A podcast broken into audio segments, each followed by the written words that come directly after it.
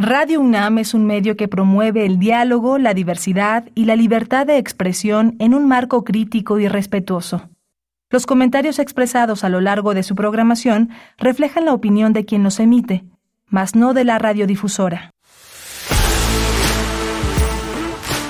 Radio UNAM presenta Prisma RU. Una mirada universitaria sobre los acontecimientos actuales. Prisma RU. Relatamos al mundo.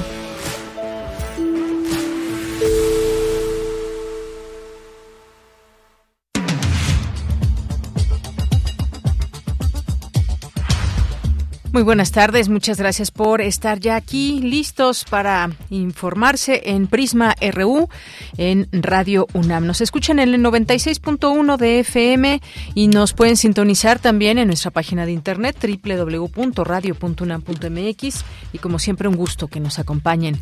Hoy es jueves 16 de febrero del año 2023 y vamos a tener la siguiente información en entrevista. Vamos a platicar de lo que eh, dice el Consejo Nacional de Evaluación de la política de desarrollo social, este informe, qué es lo que revela, cuál es la cifra de pobreza en nuestro país, qué es lo que se ha eh, lo que ha pasado en los últimos años y sobre todo deteniéndonos en el año 2020 que eh, pues fue un año complicado, muy complicado por el tema de la pandemia. Vamos a platicar con la doctora Claudia Maldonado, quien es investigadora académica del Consejo Nacional de Evaluación de la Política de Desarrollo Social. Vamos a tener también una entrevista con el maestro Bernardo Barranco. Eh, su nuevo libro se llama el regreso al infierno electoral, él es coordinador, hay varios autores que hacen un recuento, una mirada, un análisis de lo que viene, de lo que es, lo que significa el Estado de México. Una elección que además está en puerta y que hay mucho por ganar y o perder también.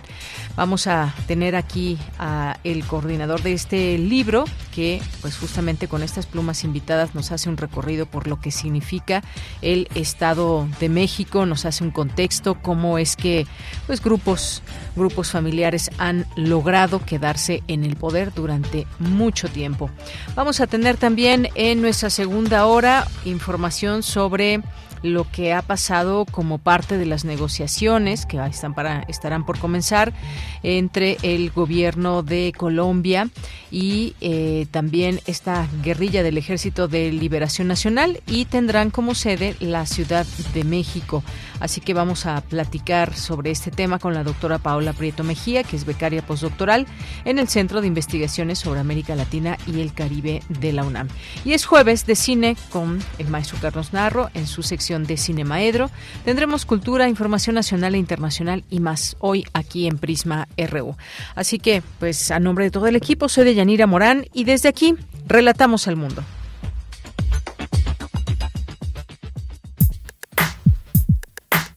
Relatamos al mundo. Relatamos al mundo.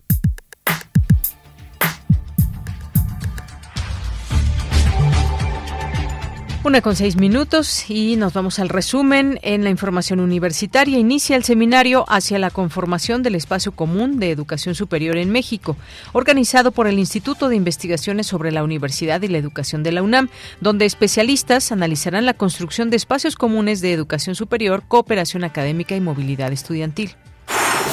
El doctor Hugo Casanova Cardiel es el nuevo coordinador del Consejo Académico del Área de las Humanidades y de las Artes. En su toma de protesta dijo que el Consejo constituye una garantía para el tratamiento académico de temas esenciales como los planes y programas de estudio en la UNAM.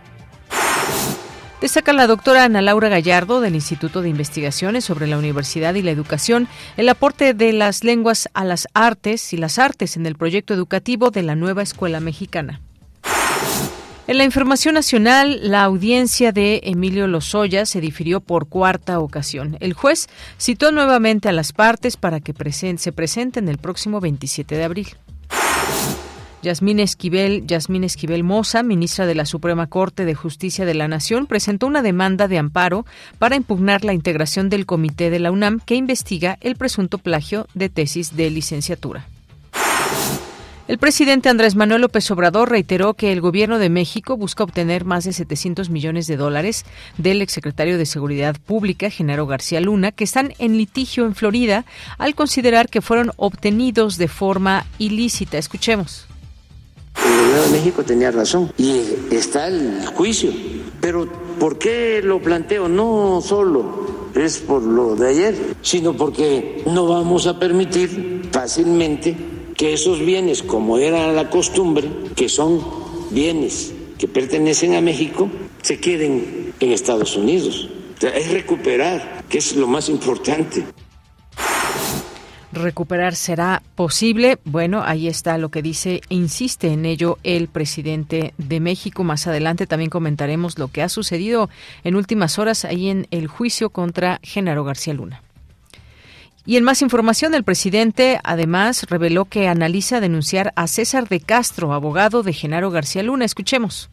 Estoy haciendo una consulta porque estoy viendo si es posible que yo presente una denuncia por daño moral en contra del abogado de García Luna y de quienes resultan responsables.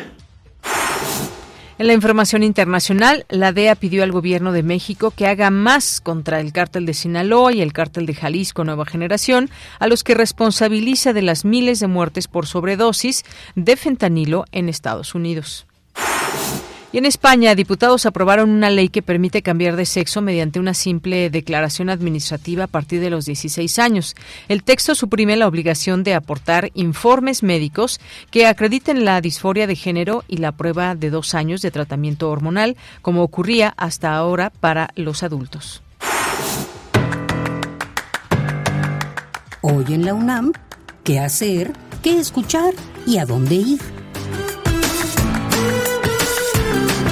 Te recomendamos la serie radiofónica Revista de la Universidad, bajo la conducción de Elvira Aliciaga, quien en esta ocasión nos presenta el tema Los robots al servicio de la justicia. En este programa se hablará de dos artistas que se convirtieron en los robots más importantes de la música, Daft Punk. Además, se hablará de esa simbología que entrecruza lo humano y lo tecnológico para representar una de las grandes angustias del siglo XX. Sintoniza hoy el 96.1 de FM en punto de las 16 horas después del corte informativo.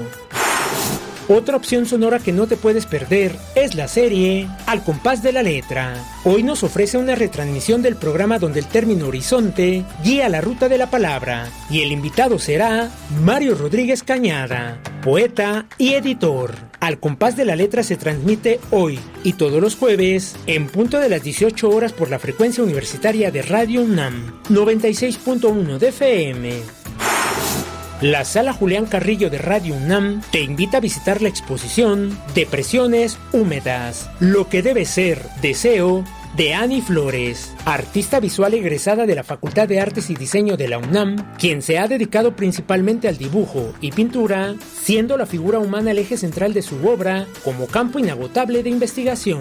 La exposición Depresiones Húmedas, lo que debe ser deseo, se encuentra disponible en el espacio expositivo Giuseppe Torres Campalans de Radio UNAM hasta el 31 de marzo de 2023. Podrás visitarla en un horario de lunes a viernes de 11 a 19 horas. La entrada es libre, el aforo limitado y el uso de cubrebocas indispensable.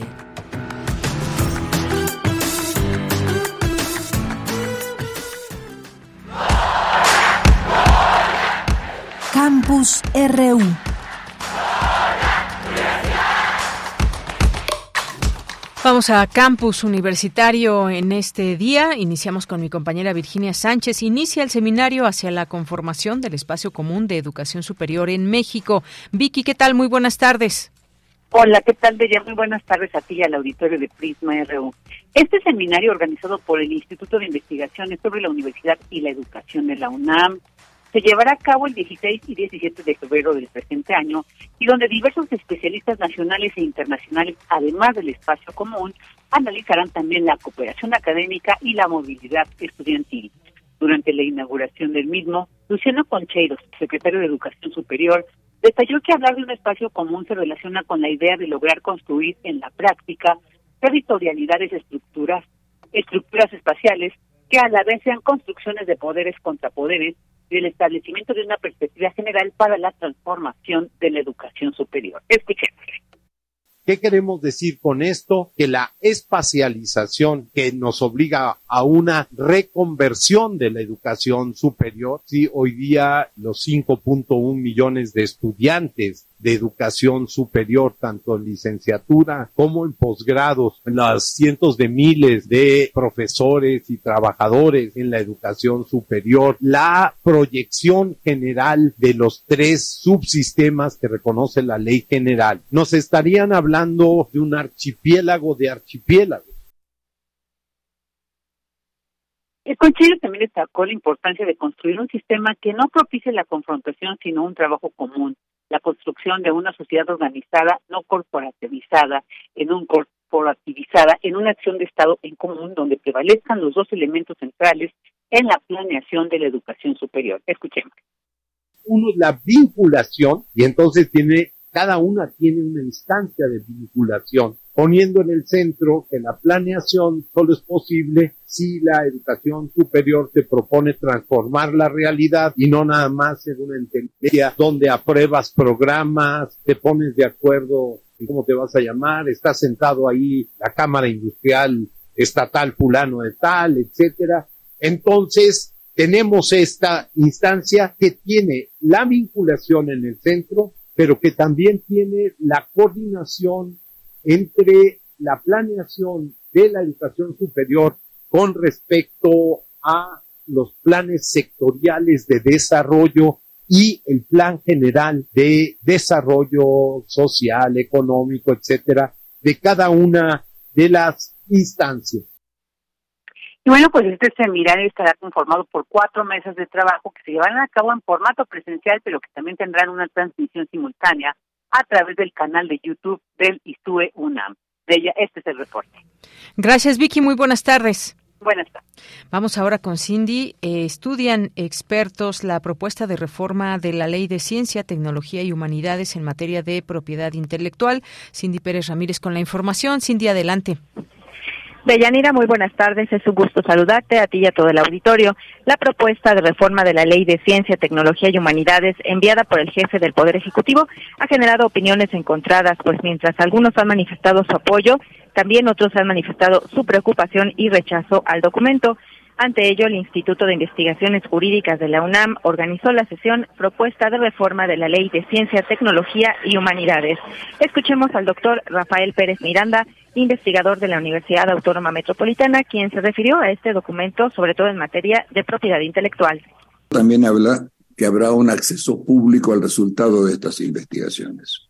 O sea, eh, lo que se reitera en la ley en varios de estos textos es precisamente la posibilidad que los resultados de la investigación, digamos, la titularidad patrimonial de las investigaciones o de las obras derivadas de programas CONACIT o los que haya brindado apoyo CONACIT, serán de CONACIT. Lo que es muy confuso y, y poco claro, y en muchos casos se invade derechos no de los investigadores o de los autores, sino de las instituciones. En tanto, el doctor Manuel Becerra Ramírez, investigador del Instituto de Investigaciones Jurídicas de la UNAM, compartió algunas inquietudes como la participación de la Secretaría de Defensa de la Defensa Nacional y la Marina. Ahí, es donde empiezan nuestras extrañezas, es decir, ¿qué tiene que ver la Secretaría de la Defensa Nacional? Eh, lo mismo la Secretaría de Marina. Quizá la Secretaría de Marina podría ser interesante por cuestiones de el desarrollo de, tecnologías marinas. No sé si estamos hablando del órgano más importante del nuevo CONACIT, eh, la Junta de Gobierno, debe existir representación amplia. Donde no es muy claro es dónde están las universidades. Deyanira, cabe recordar que desde el 15 de mayo de 2019 el Congreso de la Unión tiene el mandato de aprobar una nueva Ley General de Ciencia, Tecnología e Innovación, como lo mandó la reforma al artículo 3 de la Constitución. Este es mi reporte. Gracias, Cindy. Muy buenas tardes. Muy buenas tardes. Continuamos. Vamos ahora con Dulce García. Analiza la doctora Ana Laura Gallardo del Instituto de Investigaciones sobre la Universidad y la Educación, el proyecto educativo de la nueva Escuela Mexicana. ¿Qué tal, Dulce? Buenas tardes. Así es, Deyanira. Muy buenas tardes a ti al auditorio. Deyanira, en el marco del seminario titulado El proyecto educativo en el proceso de transformación, balance y perspectivas, se llevó a cabo la mesa sobre la educación básica en la nueva escuela mexicana. Ahí, como bien lo comentas tú, Deyanira, la doctora Ana Laura Gallardo Gutiérrez, académica del Instituto de Investigaciones sobre la Universidad y la Educación de la UNAM, dijo que el reconocimiento de la diversidad está reorganizando la categoría de lo nacional. Vamos a escucharla el, el, el, asunto de reorganizar esa visión o esa posibilidad de lo que fue en su momento la visión del sistema educativo, pues creo yo que es, es, es, interesante hasta donde se puede ir rastreando, digamos, estos elementos también en los distintos componentes o en los distintos objetos curriculares que conforman al, al plan de estudios, ¿no? Pero también otro elemento central que se puede observar en, en, tres planos, creo yo, es justamente eh, esta visión en un plano epistémico, curricular y didáctico, de lo que se apunta, digamos, como una posibilidad de multidisciplinariedad a través de los campos formativos. Y bueno, Deyanira, la doctora Ana Laura Gallardo también dijo que se buscan cambios que intentan apuntar hacia la multidisciplina lo que se ve en la idea, por ejemplo, de que las lenguas y las artes son expresiones o constructos sociales que permiten comunicar un sentido. Escuchemos otra vez sus palabras. Entonces allí estas visiones sobre la enseñanza de las lenguas como una cuestión desde la gramática, desde la estructura, desde lo que implica, digamos, más esta parte estructural, pues van justamente moviéndose en aras de una enseñanza más comunicativa, más de construcción de sentido, ¿no? Y evidentemente retomando la idea de que es una construcción social, una construcción comunitaria, los, los lenguajes, ¿no? Y eso, bueno, por supuesto, la filología, la, teoría lingüística en sus más eh, avanzadas discusiones, pues ha puesto justamente el foco en esto. Entonces, ahí se van reflejando justamente estas relaciones entre lo que sucede en las ciencias de origen, por decirlo así, y en lo que los teóricos llaman las ciencias escolares, ¿no? Esta relación justamente entre estos dos polos o entre estos dos planos es muy importante también irlos acercando, irlos eh, actualizando en ese sentido, ¿no? Deyanira, y en este mismo sentido, la doctora dijo que la discusión entre los distintos tipos de saberes es inminente, pero que por ello se necesita actualizar las visiones de estos saberes de manera epistemológica para después hacerlo de manera también curricular. Esta es la información. Gracias, Dulce. Buenas tardes. Gracias a ti. Muy buenas tardes. Continuamos. Prisma RU. Relatamos al mundo. Una con 20 minutos. A nivel nacional, el porcentaje de personas en situación de pobreza creció entre 2018 y 2020 al pasar de 41.9% a 43.9%, según un informe del Consejo Nacional de Evaluación de la Política de Desarrollo Social, el Coneval. Es decir, que en estos dos años, otros 3.8 millones de personas se ubicaron en situación de pobreza.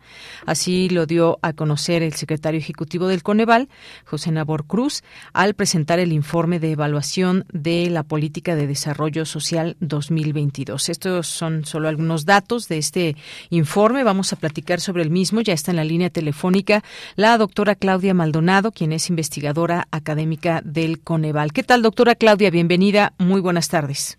¿Qué tal? Muy buenas tardes. Muchas gracias por la invitación para presentar esta información. Gracias, doctora. Pues daba yo ya a conocer estas eh, algunas de estas cifras que revela esta eh, este informe del Coneval y en donde habla de la situación de pobreza y este incremento que hubo. ¿Qué nos puede decir para exponer en principio, quizás ir conociendo las razones de esta de este incremento, que, a qué es lo que se alude y sobre todo pues el número de personas y la situación quizás también que México ha vivido justamente en estos últimos años. Sí, como, como con mucho gusto. Como tú sabes, eh, Coneval tiene la misión de ofrecer información rigurosa, científicamente fundada para mejorar las estrategias de política de desarrollo social del país. En ese marco, este informe eh, mencionaron ustedes el aumento de 3.8 millones de personas en, en eh, situación de condición de pobreza esta es el corte de la evolución de la pobreza, pero lo que yo quiero destacar de este informe es que es un informe que va un poquito más allá. Lo que trata de hacer es dar una información muy relevante de contexto de 2018 a 2022, en particular para entender las condiciones sociales y las afectaciones muy específicas que han sufrido grupos concretos de la población detrás de este fenómeno general de deterioro de, em, de los indicadores de desarrollo social en México. ¿A qué me refiero con esto? Que este reporte eh, pone énfasis en el crecimiento de brechas en grupos específicos de la población, como es el caso de indígenas, mujeres adultas y el caso de em, niños, niñas y adolescentes, que se vieron aún más severamente afectados por el contexto de la pandemia por COVID y una serie de factores, tanto internos, externos, explican estos años francamente adversos para el desarrollo social del país. Así es. Pues sí, no se trata solo solamente de cifras, sino también tratar de saber qué es lo que sucede con las políticas eh, que hay también, que se siguen en marcha, por ejemplo. Y también me gustaría detenerme en esta parte, doctora, el impacto de la, de, del COVID y los programas sociales, cómo los relacionamos o qué es lo que podemos decir respecto a este tema junto con este informe. Así es. Em, no es posible a identificar eh, vínculos directos y causales entre un programa eh, social específico y un indicador, porque hay muchos otros factores que afectan ese indicador. Pero lo que hace este, este reporte y hace un esfuerzo eh, genuinamente integral, global, es ir más allá del análisis de los programas específicos y hacernos la pregunta, ¿qué ha pasado con toda la estrategia global del Estado mexicano para promover la protección social? Y cómo estos cambios pueden estar asociados a lo que ha ocurrido con los indicadores. Y te menciono dos hallazgos que son destacados. Em, el enfoque tiene, el perdón, el reporte tiene un enfoque de curso de vida. Entonces nos preguntamos qué tanto el conjunto de programas y acciones del Estado mexicano acompañan a las personas en diferentes momentos de su curso de vida en función de riesgos específicos. No es lo mismo identificar los riesgos de infancia temprana que los de adultos mayores o los de jóvenes que están tratando de ingresar eh, por primera vez al mercado laboral. Entonces, en este marco, lo que identificamos son tres, em, hay muchos hallazgos, pero quiero destacar, destacar tres. El primero es que em, la política social priorizó las transferencias de ingreso, las transferencias en efectivo a grupos etarios identificados, y lo hizo aspirando a ser universales estas transferencias. Esto que implica que a lo largo de estos años en los que se, se enfocaron en las transferencias, en algunos casos como el de adultos mayores, aumentaron los montos y aumentaron las coberturas, vemos que a pesar de que las transferencias son progresivas en un sentido absoluto, es decir, las transferencias monetarias sí están llegando a los deciles de menor ingreso del país, al mismo tiempo, cuando aumenta su cobertura, se va perdiendo este grado de progresividad. ¿Qué quiere decir? Que nos vamos acercando a niveles eh, que siguen siendo de menor ingreso, pero que no están en, el, en los extremos inferiores de la distribución. Y este es un detalle importante porque en condiciones como las que se vivieron con la coyuntura de la pandemia, es absolutamente prioritario que los programas y las políticas puedan llegar a quienes más, más vulnerables son, a quienes tienen menor ingreso y a quienes fueron más severamente afectados por esta coyuntura. Y aquí vemos, por ejemplo, algunos vacíos importantes, como todo lo que tiene que ver con atención a infancia temprana y en general las estrategias para proteger a niños, niñas y adolescentes en esta coyuntura.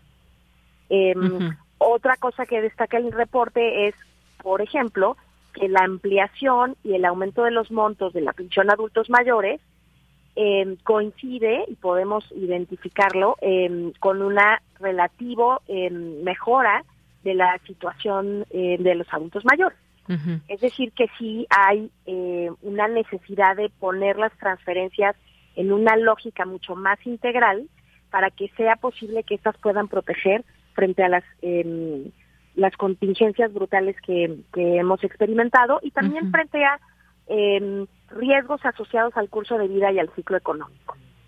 si me permite, quiero destacar también otro otro em, otro punto que el, el espíritu de este reporte es sobre todo más que hacer un recuento de los daños, que hay que hacerlo, es imprescindible hacer este diagnóstico y aquí lo hacemos, es una invitación a la mejora, la reforma y la creatividad para construir la política social que necesitamos a la luz de estas nuevas afectaciones. Tenemos, por ejemplo, datos alarmantes y muy relevantes para la toma de decisiones asociados al rezago educativo. Si lo vemos en perspectiva de ciclo de vida, los rezagos educativos actuales pueden tener un efecto permanente en las oportunidades de desarrollo de las personas. Y esto es algo que podría tener efectos eh, dramáticos en el largo plazo si no adoptamos una estrategia explícita en respuesta a esta nueva modalidad de rezago educativo que desafortunadamente se suma a los rezagos estructurales que ya habíamos documentado tanto en el Coneval como en otras instancias de la sociedad mexicana. Entonces, ante nueva información, el Consejo eh, optó por desagregar grupos y dar información en el ámbito estatal por grupos de edad, qué pasa con mujeres, qué pasa con niños de primera infancia, qué pasa con niños, niñas y adolescentes, para que tengamos la información necesaria para buscar que la política realmente pueda ofrecer una protección integral a la población y que seamos capaces de responder con flexibilidad a amenazas diferenciadas eh, como las que se experimentaron con motivo de la pandemia, como las eh, la preocupación creciente en torno al eh, aumento de, sostenido de precios, que por supuesto que pone el foco de atención en la necesidad de procurar asegurar la canasta alimentaria a quienes son más pobres y pensar en una em, política social que sea genuinamente integral. Vemos avances en algunas dimensiones, pero hay muchos vacíos y sobre todo no hay una visión global y no hay una visión suficientemente pensada para responder a los nuevos desafíos eh, para la protección social en México. Muy bien, doctora. Pues sí, varias cosas a tomar en cuenta.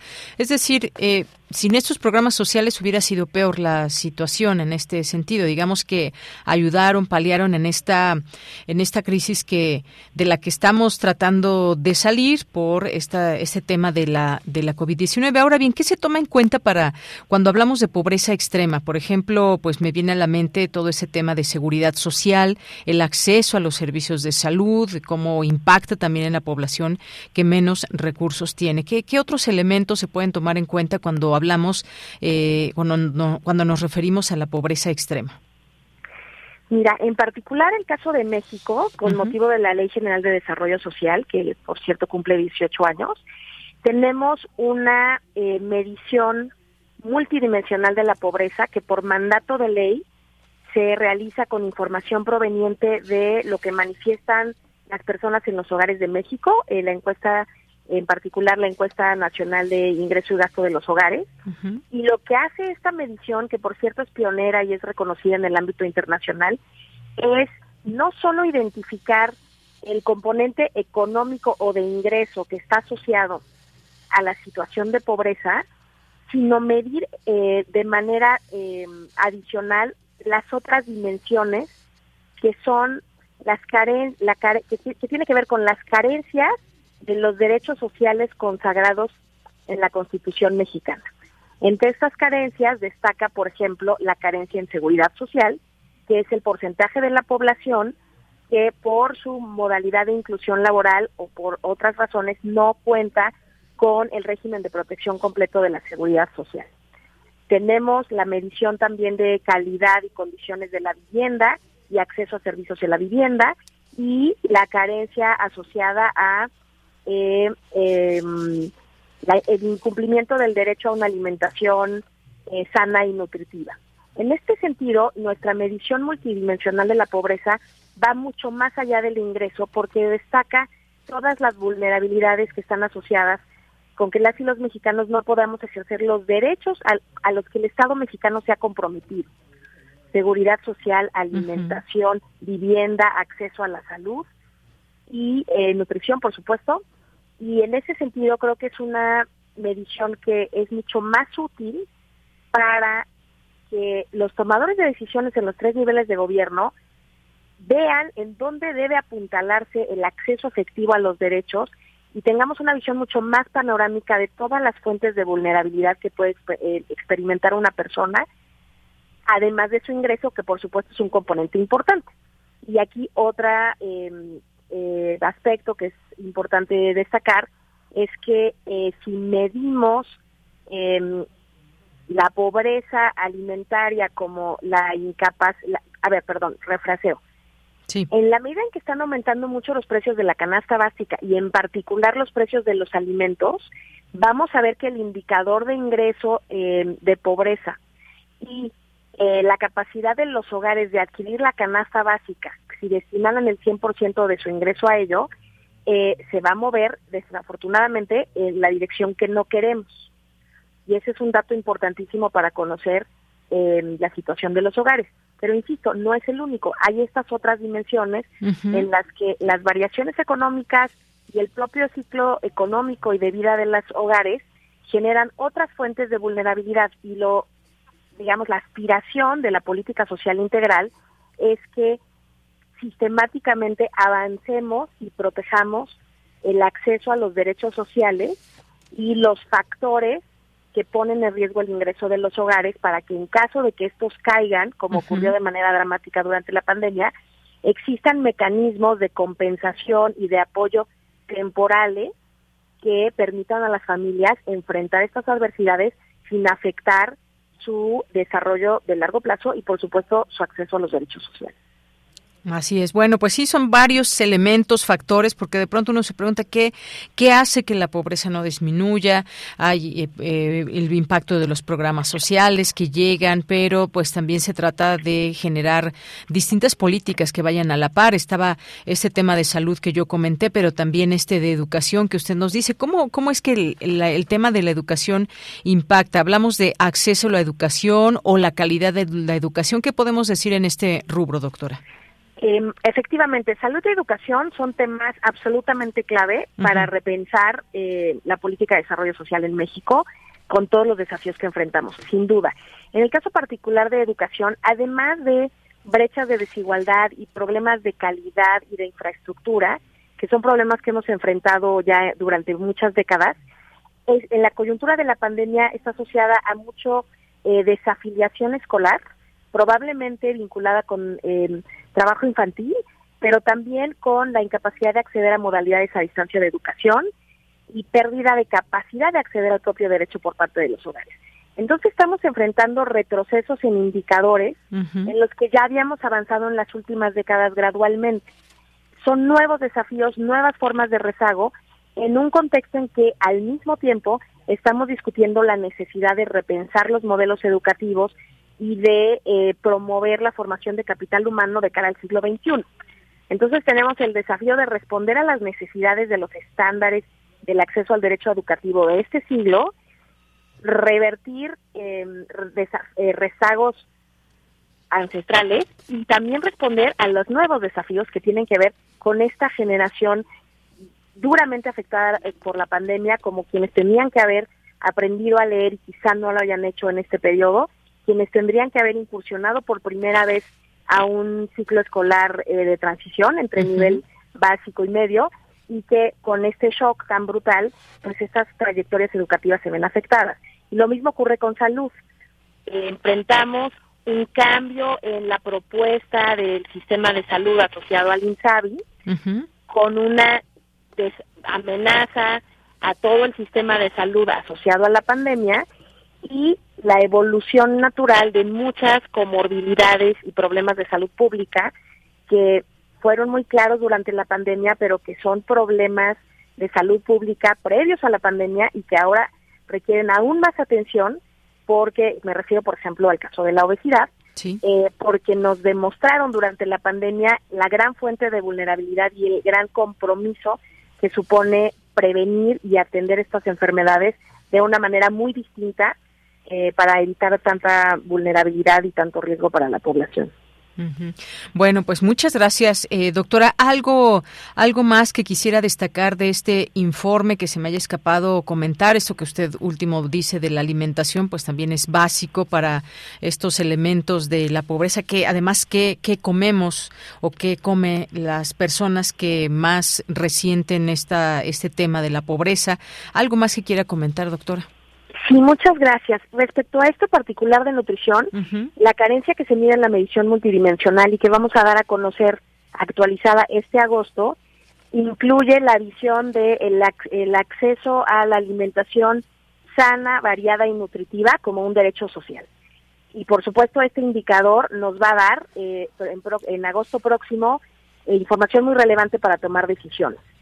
Y por último, quiero destacar que este es un informe muy denso, es un informe muy rico en información, es extenso, precisamente por lo que quiere ofrecer eh, información para los tres niveles de gobierno y para el debate público. Esto no está asociado a la intervención particular de un gobierno o la estamos tratando de tener una mirada global integral para detonar una reflexión global integral sobre la política de protección social en México. En este sentido, hay información desagregada por grupos de edad, por nivel de gobierno, por dimensión de la pobreza y una serie de factores que esperamos sean detonantes necesarios para un debate y una agenda de reforma de las políticas. Muy bien. Bueno, pues doctora, le agradezco mucho esta explicación amplia de lo que de lo que se vierte en este informe. Sin duda importante comentarlo para nuestro público porque pues es la forma en que nos nos enteramos también de estos índices y de estos porcentajes de pobreza, las razones y cuáles son los retos de frente al futuro. Muchas gracias. Muchísimas gracias por este espacio. Hasta luego.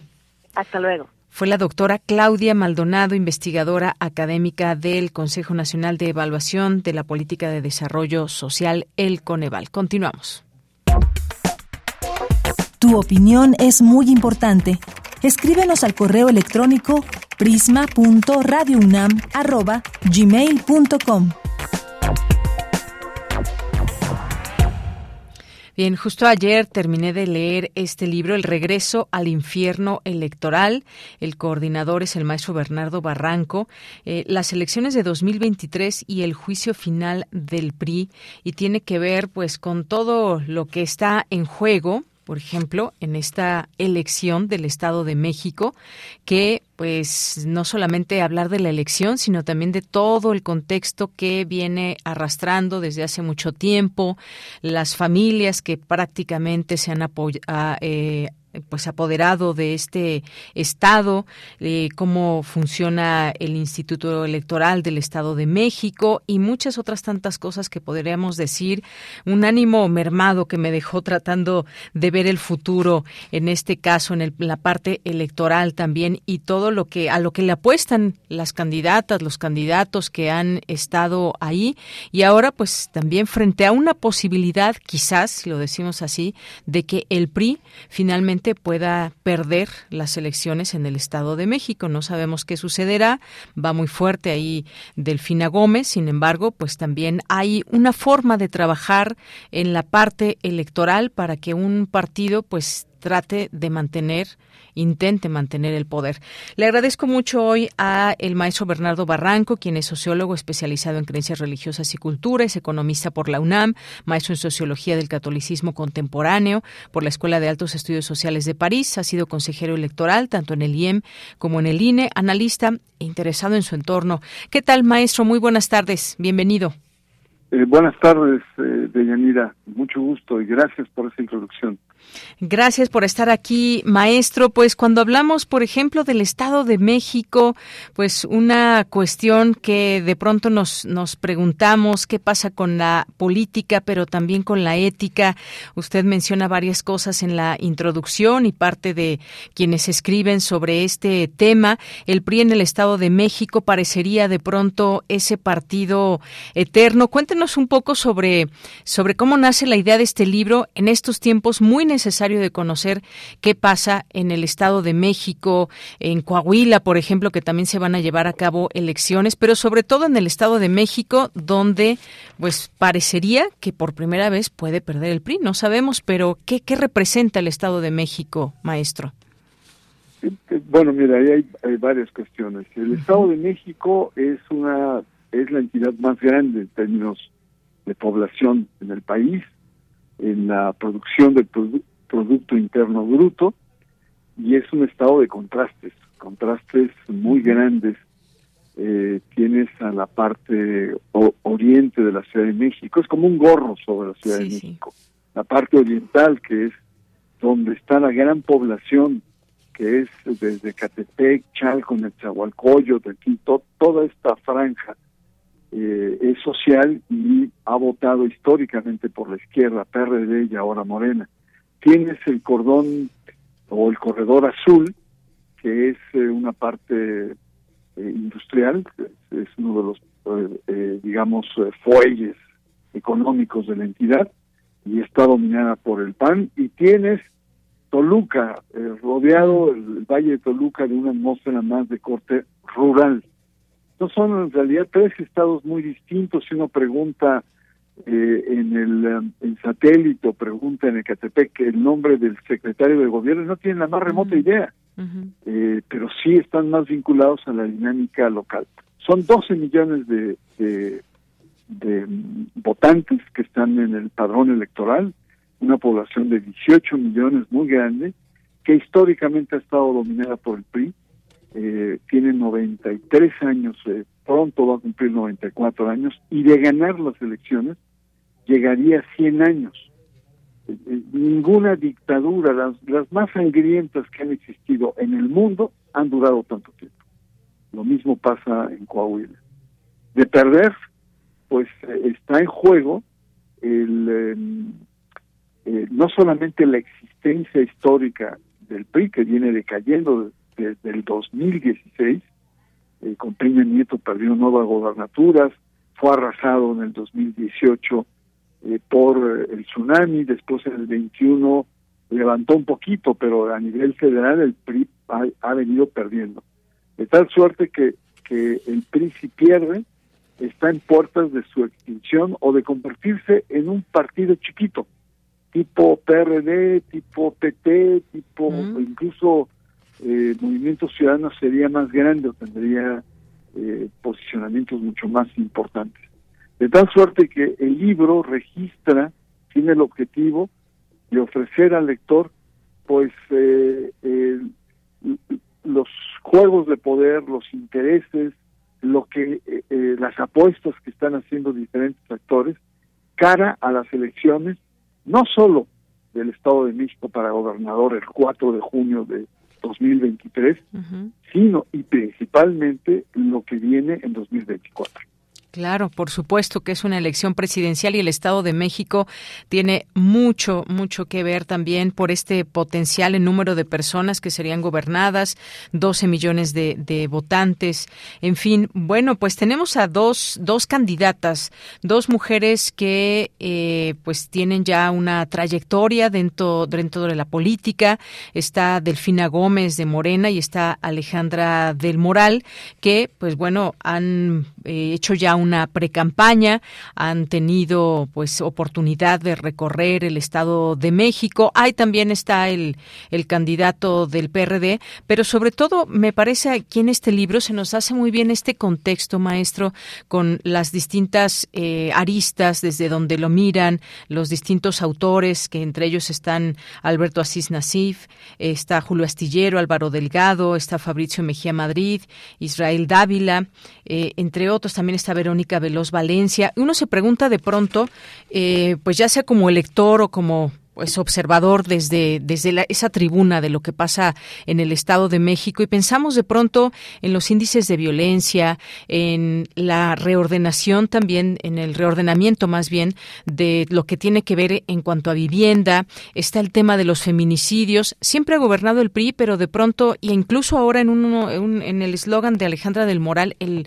el cambio verdadero de alguna manera se refirió así, pues cuando siempre han gobernado. Y uno se sigue preguntando pues pueden pasar los años y el Estado de México sigue con esas tremendas cifras en cuanto a inseguridad, feminicidios y más, maestro. No, claro, eh, eh, eh, ese es el gran problema que tiene el PRI y tiene esta alianza em, que está va por México.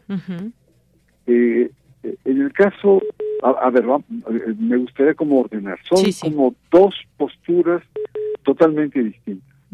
¿No? Está Delfina que dice ya son 100 años de oscuridad, así lo dice, de corrupción, de una élite que se ha aprovechado históricamente de la entidad.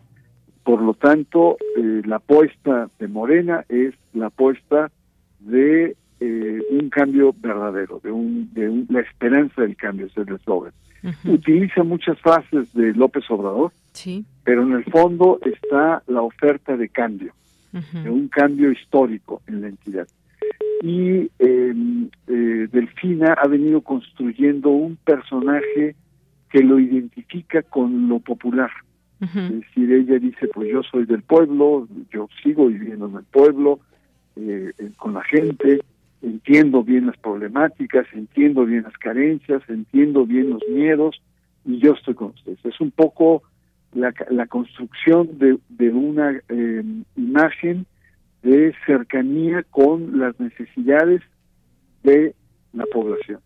En cambio, en, el caso de Alejandra del Moral, es una mujer joven, dinámica, eh, bien, pues viene de, escuelas eh, de prestigio, tiene experiencia política y más bien la, la, la apuesta es por los jóvenes.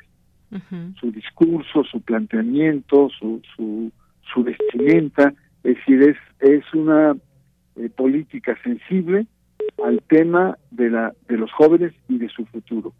El problema que tiene Alejandra del Moral es eh, qué proyecto de Estado eh, eh, está planteando, ¿Qué, qué, cuál es la narrativa novedosa que puede ofrecer una candidata que representa un partido que tiene casi 94 años en el poder y que no ha podido con todos esos índices que tú has dicho, inseguridad, desigualdad, pobreza extrema, violencia, violencia contra las mujeres, feminicidios, ¿Cómo puede construir un discurso o unas promesas que ya están muy gastadas? Es decir, las, los planteamientos que históricamente han hecho eh, los candidatos, de, no solamente a la gobernatura, los municipios, etcétera, ya están oxidados, Yanira. Están muy cansados y la gente en encuestas, no lo digo yo, están planteando pues la posibilidad real de un cambio. Y bueno, ahí están las, las posturas, ahí están los, los temas sobre el tapete. No debemos olvidar que el, el PRI en el Estado de México tiene una poderosa maquinaria electoral en su gobierno. El gobierno del Estado de México históricamente ha sido, se convierte en, en periodos, en tiempos electorales, en una maquinaria invencible el uso de los programas sociales, el, um, incluso la cierta coerción y la movilización importante que tiene, la cercanía con la ciudadanía, eh, hace que sea un referente importante, que está contrastado ahora por eh, eh, Delfina, que a diferencia del 17, que no estaba todavía el fenómeno de del tsunami obradorista en la elección del 18, eh, ahora Delfina tiene ya más eh, grupos compactados, Delfina tiene el apoyo incondicional por parte del, presidente de la República, de la estructura gubernamental, entonces los momios se han empatado, tiene programas sociales igualmente importantes manejados por eh, Morena, entonces se antoja una elección yo diría de, de mm, medio cardíaca, medio de, final eh, de fotografía, de, están muy equilibrados los poderes. Y está entre estas cosas de todos estos programas sociales y demás, la estructura gubernamental, está eh, por parte del PRI el famoso salario rosa, que por cierto aquí en el libro pues muy bien se identifica cómo, cómo, eh, cómo funciona este salario rosa, cuáles son también los condicionamientos que hay, incluso hay una plataforma muy importante a través de WhatsApp y cómo pues tienen que estar o están obligadas las personas que, las mujeres que reciben el salario rosa a retuitear muchas veces pues todo lo que tenga que ver con Alfredo del Mazo, pero sobre todo me detengo en la parte del Instituto Electoral del Estado de México, que pues eh, muy interesante lo que usted sobre todo platica hacia el último de este de este libro el cuantioso presupuesto que hay que se ha convertido en un botín para eh, sus integrantes y cómo funciona me parece que es básico importante que entendamos aunque no vivamos en el Estado de México ver lo que está sucediendo ahí y de qué manera. Me gustaría que nos hable un poco de esto maestro. Sí mira la hipótesis central de, del ensayo ahí en el libro es que el GEM, el Instituto Electoral del Estado de México, o también llamado el OPLE mexiquense, no ha dejado de ser la, la vieja em, comisión electoral que terminó en el 96 cuando se construye a nivel federal el IFE. Antes del IFE, como todos sabemos, había comisiones, la Comisión Nacional, pero había, cada estado tenía una comisión estatal eh, electoral, que estaba manejada por la Secretaría de Gobierno, estaba manejada por la estructura de poder, eh, tenía operadores que eran estaban al servicio de los gobiernos locales. Bueno, eh, la hipótesis es que el exceso de este viejo esta vieja estructura de la Comisión Electoral nunca ha dejado eh, em, la identidad o, ha formado parte de la identidad del Instituto Electoral del Estado de México. Es decir, eh, actualmente de los siete consejeros que hay, seis están abiertamente identificados con el, el PRI con el partido del poder, salvo una consejera eh, que no está totalmente identificada, que es Karina Vaquera. De tal suerte, pues que en los diferentes eh, eh, comicios, históricamente, pues ha estado la balanza muy inclinada a favor del partido en el poder. En el en el proceso anterior hubo muchas mucho malestar, muchas denuncias, porque el em, eh, se toleró el rebase en topes de campaña, topes de campaña altísimos, eh, se toleró la violencia electoral, tú recordarás estas famosas cabezas de cerdo que se echaban en las casas de campaña o, en las urnas, ¿no? En, las, eh, en diferentes lugares, en llamadas telefónicas, y el instituto fue omiso pero principalmente fue omiso ante el carácter de los programas sociales. Que no hay que olvidar que este programa social eh, del salario rosa son más de 600 mil afiliadas, que como se plantea en el artículo de, de Israel Dávila, son eh, no solamente son eh, beneficiarias de unos recursos económicos, sino que esos beneficios están condicionados, podríamos decir, una cierta militancia y esto es lo, lo, preocupante. Ahí está muy claramente escrito las condiciones en las que, se tienen que hacer. Entonces, cuando hablamos de los institutos, y, no solamente eso, sino pues, mención aparte son los magistrados, son instituciones no solamente cooptadas, el PRI es dueño de esa institución. Mm.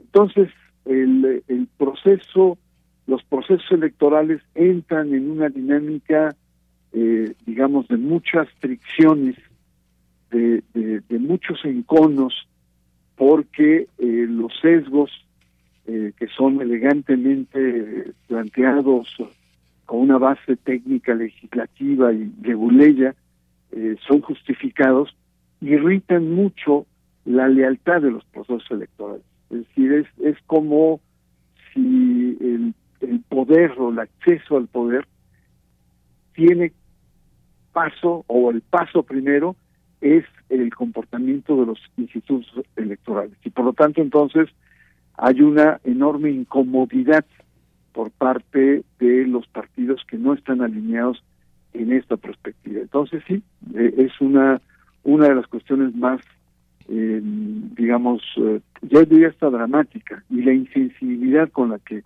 son muchos de estos consejeros. Eh, hace unos eh, unas semanas, a fines del año pasado, pues se regalaron camionetas nuevas, de lujo, cuando la atmósfera de la discusión sobre la reforma electoral, ya sea el plan B, etcétera, están planteando la necesidad de una mayor austeridad, de, cerrarse el cinturón.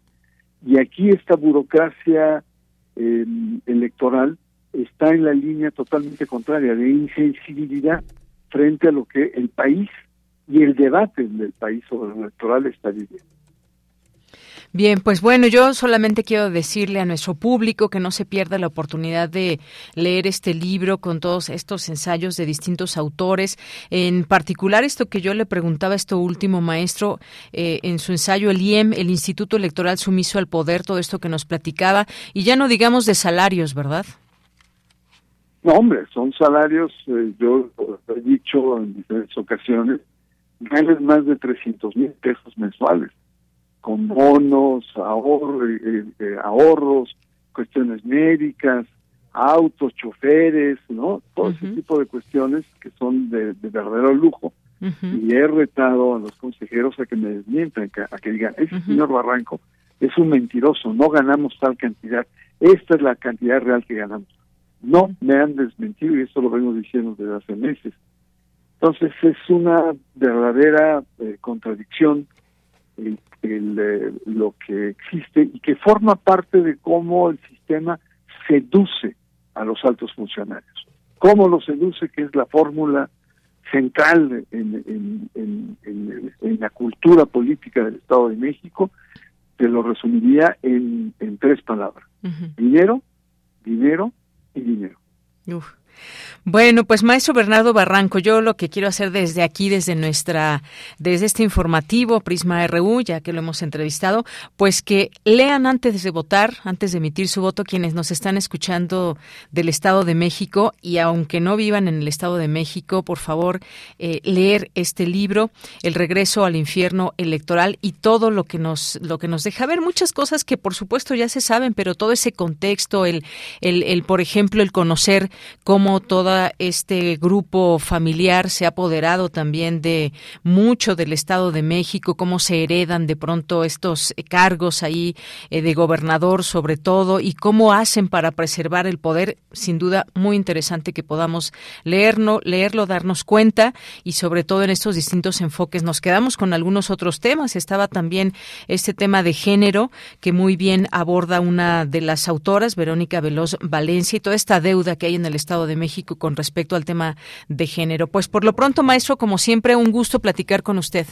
Al contrario, un abrazo y te agradezco mucho la oportunidad de compartir estos temas con tu auditorio. Gracias. Y ojalá encuentren en el libro una herramienta de entender algo de, este universo que está tan cerca geográficamente de nosotros, pero que está tan lejano en términos de, de la cultura política y social. Yo creo que vale, vale la pena. Claro que sí. Muchas gracias, maestro. Hasta luego. Hasta muy pronto, adiós. Hasta pronto, muy buenas tardes. Gracias al maestro Bernardo Barranco, que es coordinador de este libro, El regreso al infierno electoral, las elecciones de 2023 y el juicio final del PRI de Editorial Grijalvo. Vamos a hacer un corte, son las dos de la tarde, regresamos a la segunda hora de Prisma RU. Queremos escuchar tu voz. Síguenos en nuestras redes sociales. En Facebook como Prisma RU y en Twitter como arroba PrismaRU.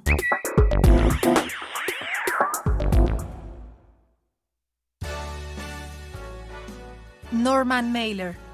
La, generación, del, nuevo, periodismo. 100 años de su nacimiento. Una noche en una reunión de italianos, Frank Costello uno de los gángsters más importantes de esa época, estaba sentado en compañía de una rubia y guapa acompañante. También estaban los boxeadores Rocky Marciano, Tony Canzoneri y dos toneladas, Tony Calento. De repente, Frank le pide a cada uno de los boxeadores bailar con su chica. Al final de los bailes, Rocky Marciano le comenta, Ahora le toca a usted, señor Costello. Pero Costello niega con la cabeza y dice, los tipos duros no bailan. Norman Mailer, 96.1 FM, Radio UNAM, Experiencia Sonora. Leer transforma, enriquece, educa, pero sobre todo da libertad. cuadragésima cuarta Feria Internacional del Libro del Palacio de Minería, un clásico de la Ciudad de México. Del 23 de febrero al 6 de marzo de 2023. Encuéntranos en redes sociales como arroba filminería. Invita a la UNAM a través de su Facultad de Ingeniería. Tacuba 5, Centro Histórico. La feria del libro más antigua del país. Recuerda, más libros, más libres. www.filminería.unam.mx En la vida cotidiana se reflejan las problemáticas sociales, con diferentes causas y consecuencias. Pensemos juntas y juntos las posibles soluciones. Vida cotidiana. Análisis de nuestro día a día.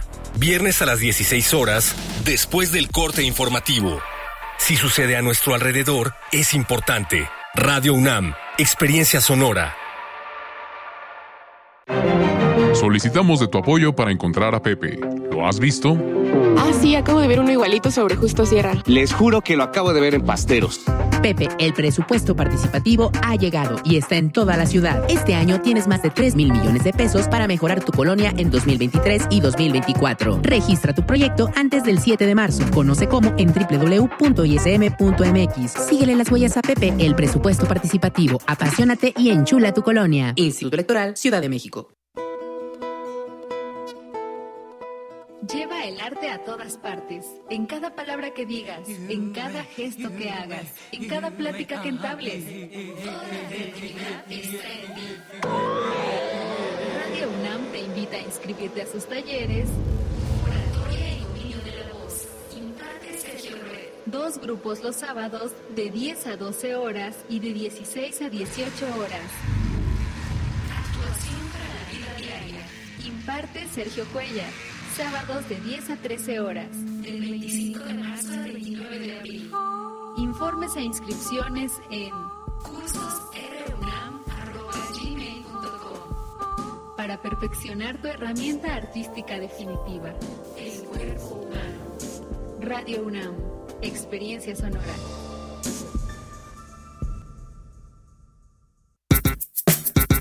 Prisma RU.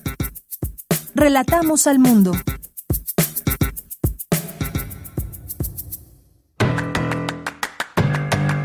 Mañana en la UNAM, ¿qué hacer? ¿Qué escuchar? ¿Y a dónde ir? Mañana no te puedes perder La Ciencia que Somos, que tendrá como tema principal un proyecto en desarrollo realizado en el Centro Regional de Investigaciones Multidisciplinarias, CRIM UNAM, que aborda la violencia de pareja, la ausencia de atención e investigación de este problema cuando se produce en población de la diversidad sexual y las consecuencias de esta invisibilización. Además se contará con la colaboración del portal Ciencia UNAM. Acompaña Ángel Figueroa y Ana Cristina Olvera y sintoniza mañana viernes 17 de febrero, en punto de las 10 horas, la frecuencia universitaria de Radio UNAM, 96.1 de FM. Te recomendamos el nuevo material de la serie Espacio Académico PAUNAM, una coproducción de nuestra emisora con la Asociación Autónoma del Personal Académico de la UNAM, bajo la conducción de Ernesto Medina y Sabrina Gómez Madrid. En esta ocasión el doctor Jorge Rogelio Pérez Espinosa, docente e investigador del Centro de Investigaciones sobre América Latina y el Caribe de la UNAM, nos habla sobre el tema El reto de titularse. Las cápsulas de la serie Espacio Académico PAUNAM se transmiten de lunes a domingo a lo largo de la programación de nuestra emisora. Recuerda que las salas Julio Bracho, José Revueltas y Carlos Monsiváis del Centro Cultural Universitario ya reabrieron sus puertas después de un cierre temporal por trabajos de mantenimiento y actualización de equipos. En dichas salas podrás disfrutar del ciclo Enfermos de Amor, así como el estreno de largometrajes nacionales e internacionales y diversas cintas de la 26 edición del Tour de Cine Francés. Mañana no te puedes perder Crónica de una relación pasajera, que cuenta la historia de una madre soltera y un hombre casado que se vuelven amantes, comprometidos a verse solo por diversión, por pura atracción sexual y sin sentimientos románticos, cada vez se sorprenden más de su complicidad. Un hermoso relato, a la vez audaz y tierno, que nos habla de la complicidad y el amor. Las funciones se llevarán a cabo mañana viernes 17 y el sábado 18 de febrero a las 12, 16.30 y 18.45 horas en la sala Julio Bracho. Recuerda que antes, durante y después de cada función es indispensable el uso de cubrebocas. Para Prisma RU, Daniel Olivares Aranda.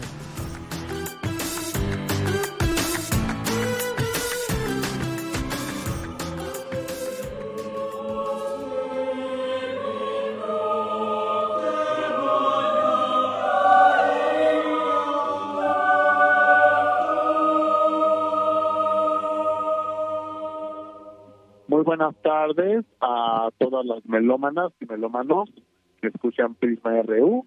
Les quiero hacer una invitación para que este viernes 17 a las 7 de la noche en el Colegio Nacional y el domingo 19 a las 12 del día en el Anfiteatro Simón Bolívar nos acompañen junto con el coro de madrigalistas de Bellas Artes a escuchar un concierto en tributo a Mario Alavista, recordándolo con su música coral. Para nosotros es un gran gusto poder hacer esta música, tres de sus obras por temática religiosa, el Salmo para soprano y contrabajo, la Misa ad Consolazione con Nostram y el Stabat Mater para coro y el cambio de cello. Tuve interés en hacer estas obras y afortunadamente vamos a tener la fortuna de poder programarlas. Mario tenía un lenguaje muy, muy, muy propio, muy consolidado y que son obras bellísimas y la verdad es que con muchísimo gusto y espero que esto también haga que se pueda ponerla en el conocimiento, en los oídos de las personas para que la hagan otros coros aquí del país. Es música que dije, pero también regresa mucha belleza y vale la pena que se siga cantando. Viernes 17 a las 7 de la noche en el Colegio Nacional y el domingo 19 a las 12 del día en el Anfiteatro Simón Bolívar tributo a Mario Alavista, recordándolo con su música coral.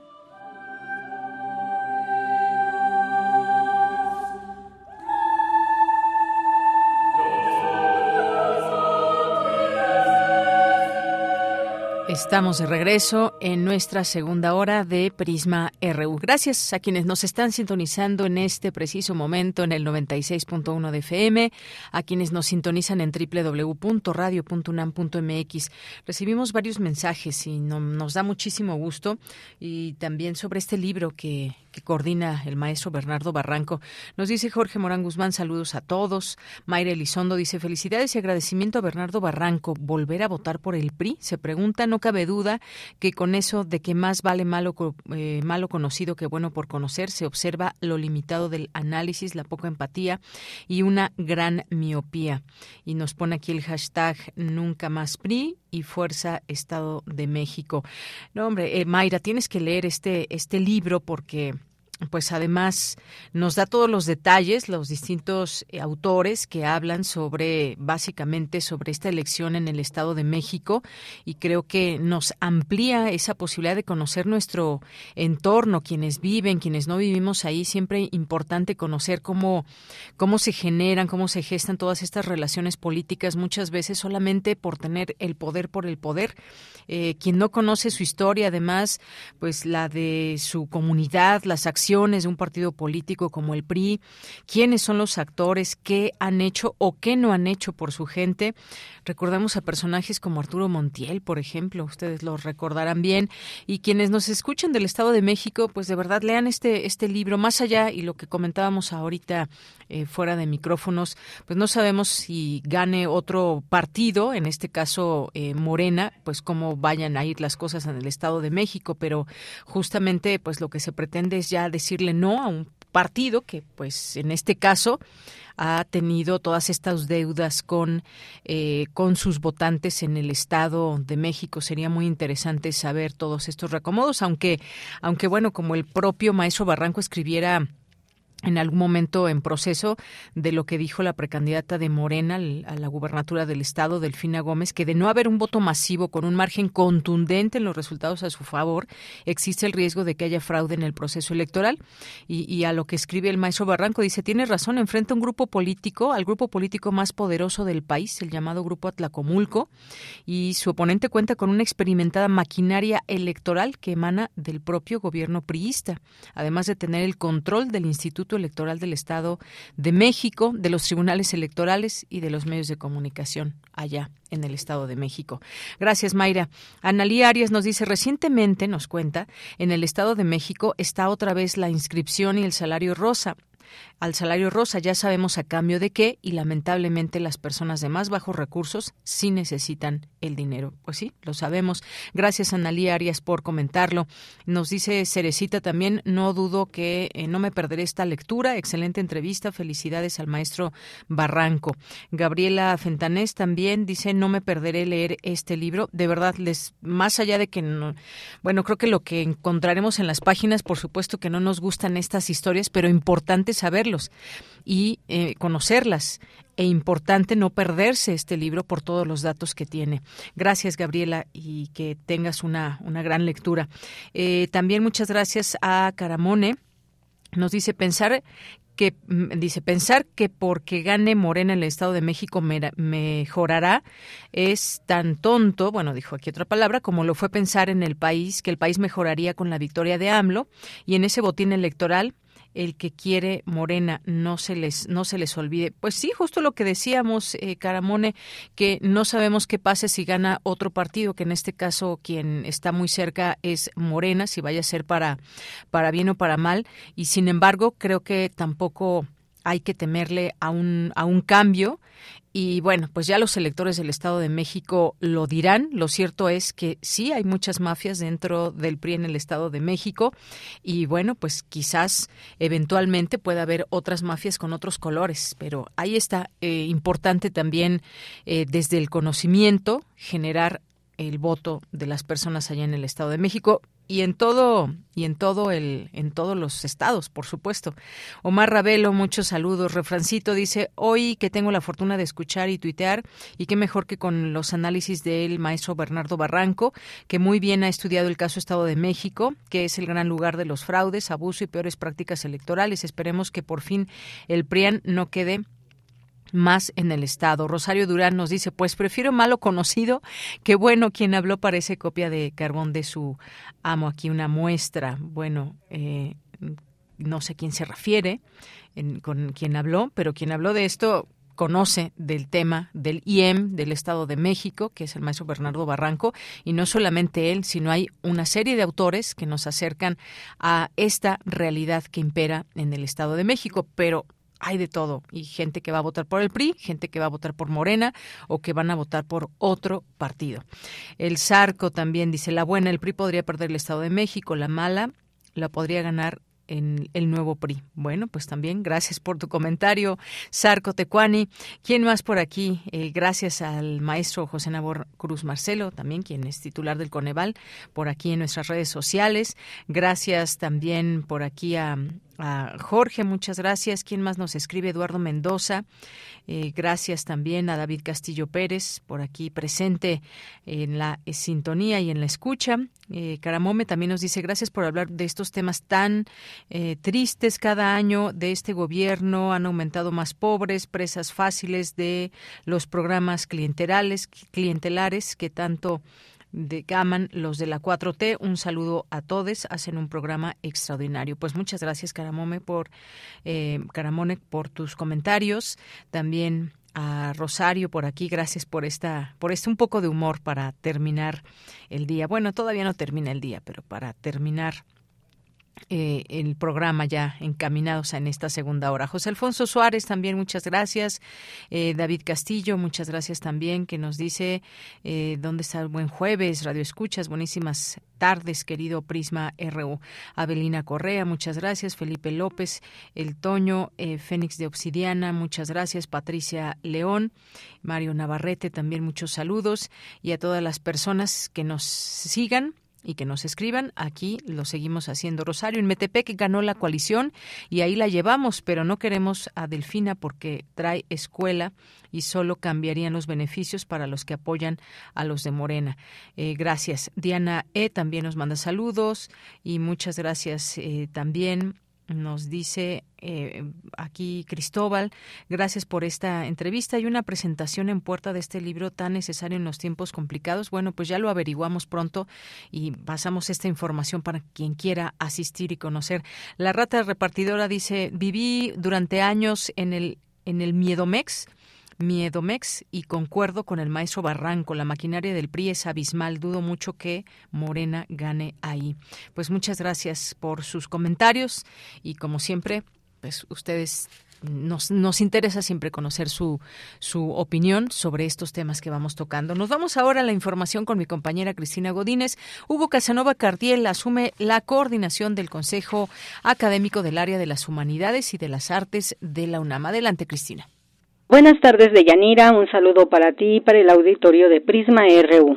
El secretario general de la UNAM, Leonardo Lomelí Vanegas, le dio posesión del cargo y refirió que los consejos académicos de área son espacios de encuentro entre facultades y escuelas, así como de institutos y centros de la universidad que cultivan una misma área de conocimiento. Dijo que esas instancias hacen posible el diálogo interdisciplinario y de manera relevante la discusión académica de largo plazo, además de la toma de decisiones en materia de planes de estudio, políticas de evaluación del personal académico y de conformación de comisiones dictaminadoras y evaluadoras que son parte de las funciones más importantes de la UNAM. Leonardo Lomelí señaló que Casanova Cardiel, del ISUE, cuenta con una larga trayectoria como investigador y estudioso de la universidad y la problemática de la educación superior en general. Por su parte, el doctor Hugo Casanova aseveró que el Consejo constituye una garantía para el tratamiento académico de temas esenciales como los planes y programas de estudio, evaluación del trabajo académico y participación en el proceso de selección y promoción de quienes ingresan a entidades y dependencias.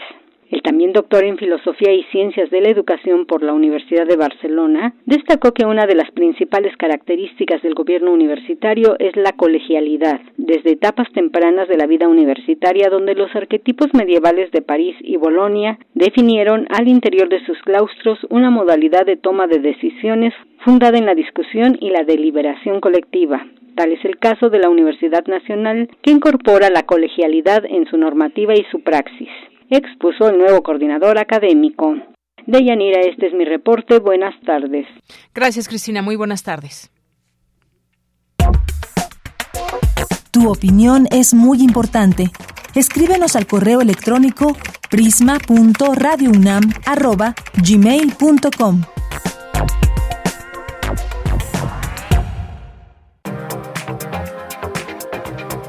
Internacional RU. Bien, tenemos algunos temas internacionales que compartir con ustedes. Llega a Siria un convoy de ayuda a zona rebelde. La ONU pide donaciones por 397 millones de dólares para apoyar a sobrevivientes del terremoto. Y todo esto que ha dejado, lo que ha dejado ver los terremotos allá en Siria y en Turquía con respecto a las construcciones también. Todo un tema entre corrupción y más cosas que pues ya hemos vivido de alguna manera, no de igual forma con todas sus eh, con todas sus maneras distintas de que se presentan estos problemas, estos problemas, pero sobre todo ahora cuando pensamos en una posible reconstrucción y las personas que se quedaron sin vivienda, pues bueno, ya nos, nos suenan familiar cuando cuando muchas personas después de varios años aún no tienen sus viviendas en pie y es pues muy largo también todo ese tema de la reconstrucción, pero por lo pronto ahora lo que se requiere es ayuda constante, ayuda continua para, continua para que se haga llegar este apoyo a las zonas y sobre todo se había hablado de esta zona rebelde de Siria, y cómo, cómo es que se haría llegar o no esta ayuda. Afortunadamente está ahora fluyendo y es un caso que es un tema más bien donde pues la, la, parte humanitaria nunca se debe olvidar por encima por encima de todo.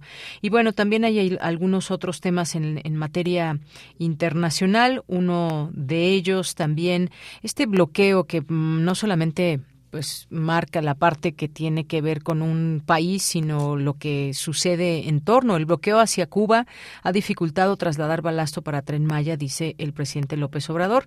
Dice que, o afirmó este jueves, que debido al bloqueo y a la inclusión de Cuba en la lista estadounidense de países patrocinadores del terrorismo, ha habido dificultades para el traslado de balasto adquirido a la isla por México para el tren Maya.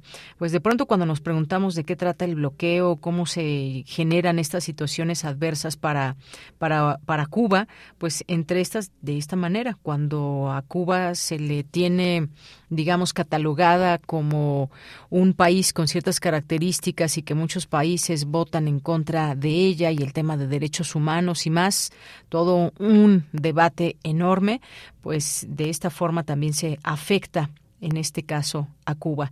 En otro en otro tema Nicaragua arrebata la nacionalidad y bienes a 94 escritores, políticos y periodistas. Es una información también importante en los asuntos internacionales. Las autoridades de Nicaragua despojaron el día de ayer de la nacionalidad nicaragüense los escritores Sergio Ramírez y Yoconda Belli, el obispo auxiliar de Managua, Silvio Báez, y al excomandante de la Revolución, Luis Carrión. También a la veterana defensora de los derechos humanos, Vilma Núñez, al ex canciller Norman Caldera, al ex magistrado sandinista Rafael Solís, al ex embajador de Nicaragua ante la OEA, Arturo Macfields, al periodista Carlos Fernández Fernando Chamorro y a otros 85 nicaragüenses acusados por delitos considerados traición a la patria según una sentencia del Tribunal de Apelaciones de Managua. Y en esta resolución, que fue leída por el magistrado presidente del Tribunal de Apelaciones de Managua, se ordena además la inmovilización y el decomiso a favor del Estado de Nicaragua de todos los bienes inmuebles y sociedades que los procesados tengan inscrita a su favor, ya sea a título personal o de persona jurídica o sociedades en las que participan como socios para responder por los delitos cometidos. ¿Qué delitos pueden tener? Bueno, pues así el gobierno nicaragüense con respecto a este tema y a estas personas a las que les quita sus bienes y bueno, pues en torno que esto que nos nos amplía y nos deja claro pues qué pasa con este gobierno y a quién ve como enemigos, escritores, en su momento también políticos y hasta periodistas. Dos de la tarde con 23 minutos. Continuamos. Queremos escuchar tu voz. Síguenos en nuestras redes sociales. En Facebook como Prisma RU y en Twitter como arroba PrismaRU. Vamos con este siguiente tema, también un tema que tiene que ver con lo internacional y estas mediaciones con México. El gobierno de México que busca afianzar su rol en Latinoamérica al albergar desde el lunes la ronda de negociaciones entre el Ejército de Liberación Nacional y el gobierno de Colombia como anfitrión de las conversaciones entre la guerrilla y el gobierno que busca un cese al fuego bilateral. El presidente Andrés Manuel López Obrador pretende recuperar la pertenencia de México en la región. Hablemos de este tema. Ya está en la línea telefónica la doctora Paola Prieto Mejía. Ella es becaria postdoctoral en el Centro de Investigaciones sobre América Latina y el Caribe de la UNAM. ¿Qué tal, doctora? Buenas tardes. Buenas tardes, ¿cómo estás? Muy bien, muchas gracias. Pues aquí con este tema que me parece muy interesante, que tiene que ver con negociaciones entre el gobierno colombiano y el Ejército de Liberación Nacional, que estuvieron interrumpidas durante cuatro años tras iniciarse en 2017 y se reanudaron ya eh, el pasado 22 de noviembre en Caracas con el auspicio de Cuba, Noruega y Venezuela como países garantes. Y ahora, pues bueno, en México también tendremos estas esta mediación y me gustaría que nos comente una opinión sobre, sobre esta mediación, por favor. Bueno, pues muchas gracias eh, por la invitación. Este, primero eh, quisiera como eh, aclarar o bueno comentarle a, a, los radioescuchas un poco sobre en el marco de qué proceso se, se instala la negociación con el ELN y es justamente con, con la llegada del, del, presidente Gustavo Petro al poder el año pasado, eh, La Paz Total, que es un proyecto que él tiene, eh, que nombró como pilar de su, de, su gobierno, eh, convierte la búsqueda de la paz en una política de Estado. Entonces, es un proyecto nacional que tiene el gobierno y en ese sentido se recupera como la agenda que había quedado suspendida de negociaciones con el ELN, pero además se pretende ampliar a otros actores armados que no necesariamente tengan eh, estatus político. Este es eh, uno de los elementos centrales de, pues de la discusión y, que ha generado resquemores entre el gobierno nacional y, el Ejército de Liberación Nacional, porque eh, el, el ELN no quiere ser mezclado con estas otras organizaciones criminales que no tienen un estatus político. Y el proyecto de la paz total pretende pues eh, negociar con, con, estos sectores. Mm, no necesariamente negociar o sea se pretende establecer negociaciones eh, de tipo político con el ELN y eh, el sometimiento a, la justicia a las organizaciones ilegales como el Clan del Golfo, las autodefensas de la Sierra Nevada de Santa Marta, con quienes se establecieron unos acuerdos básicos de no tortura, no asesinato y no desaparición.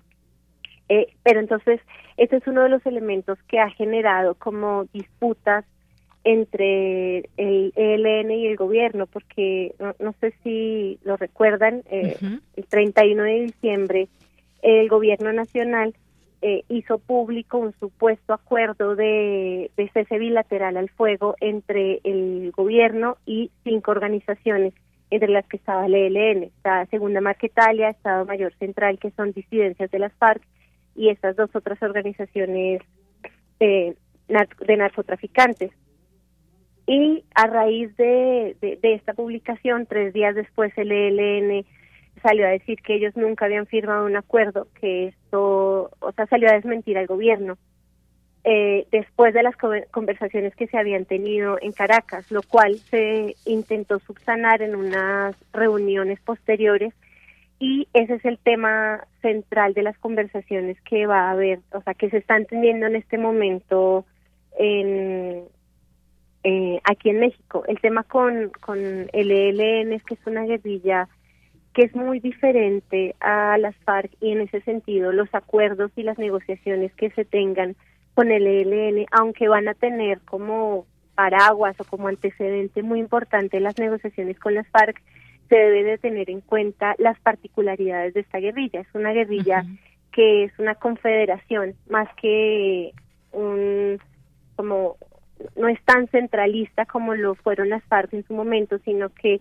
eh, desde los finales de los 70 tomaron una forma confederada en donde no todos eh, los frentes de la de o los grupos que están eh, adheridos al, al ELN eh, hacen caso como de la dirección central. Entonces, por ejemplo, se sabe que hay cerca de seis grupos del ELN que en tendencia o de manera general no han eh, asumido o no han cumplido los acuerdos unilaterales o bilaterales de cese al fuego que se han firmado anteriormente. Entonces, ese es uno de los retos que tiene la delegación del gobierno y es las negociaciones con una guerrilla que es y es un tema complicado y creo que el gobierno nacional ha dado unas directrices muy interesantes para que no se empantane la discusión en la Ciudad de México, sino que se pueda llegar a un acuerdo y le ha, le ha dicho como a la delegación colombiana que no hay que centrarse en más bien que hay que pensar eh, unas formas de cese al fuego eh, estratégicas e imaginativas, dice el gobierno nacional, que no impliquen la palabra cese al fuego bilateral, sino que tengan presente eh, la reducción de las del, de la, del conflicto en las zonas más afectadas, o sea, el, el tema central va a ser reducir la, la, el impacto de la guerra en las poblaciones eh, más afectadas o donde están haciendo presencia eh, el ELN junto con otros grupos. Así es, doctora. Sí, efectivamente, el gobierno de, Gustavo Petro que pues eh, quiso acordar este cese al fuego bilateral con el ELN y bueno, el caso es que ahora es México o será México este lugar donde se lleven a cabo estos estos diálogos. Ya lo ha hecho en otros momentos con otros eh, países y para México como país, ¿qué, esto qué significado tiene, doctora? Un reconocimiento a, estos ejercicios, a las ganas de tener paz en los países, en este caso en Colombia, y que, pues bueno, también reflejan, por supuesto, una buena relación, afinidad quizás del presidente de México con el de Colombia, eh, y que, bueno, pues cómo lo ve usted esta, esta relación y el hecho de que estas pláticas sean aquí en, en nuestro país. Claro, es muy interesante porque no es la primera vez que el gobierno colombiano se sienta a la mesa con el ELN en México. Esto ya ocurrió en 1992 con los diálogos de Tlaxcala, en donde el gobierno colombiano se sentó con lo que en ese entonces se llamó la coordinadora guerrillera Simón Bolívar, que era una mm, como organización que se conformó eh, para coordinar las acciones del ELN, de las FARC y del EPL. Estas dos otras eh, organizaciones ya, eh, ya entregaron las armas. Entonces, e, en esa época no se llegó a un acuerdo, sucedió lo que ha venido sucediendo con el ELN, en los últimos 20, 30 años en que se intentan o se inician eh, negociaciones con esta guerrilla y por X o Y motivos se suspenden. Eh, en esa época también comenzaron las negociaciones en Caracas, como en esta oportunidad. Son diferentes. Eh, en este momento nos media algo muy importante, que es la negociación que se dio con, con las FARC. y para México es eh, como lo dijo el secretario de Relaciones Exteriores, Ebrard, es la confirmación de la política exterior pacifista de México y de su compromiso con la paz.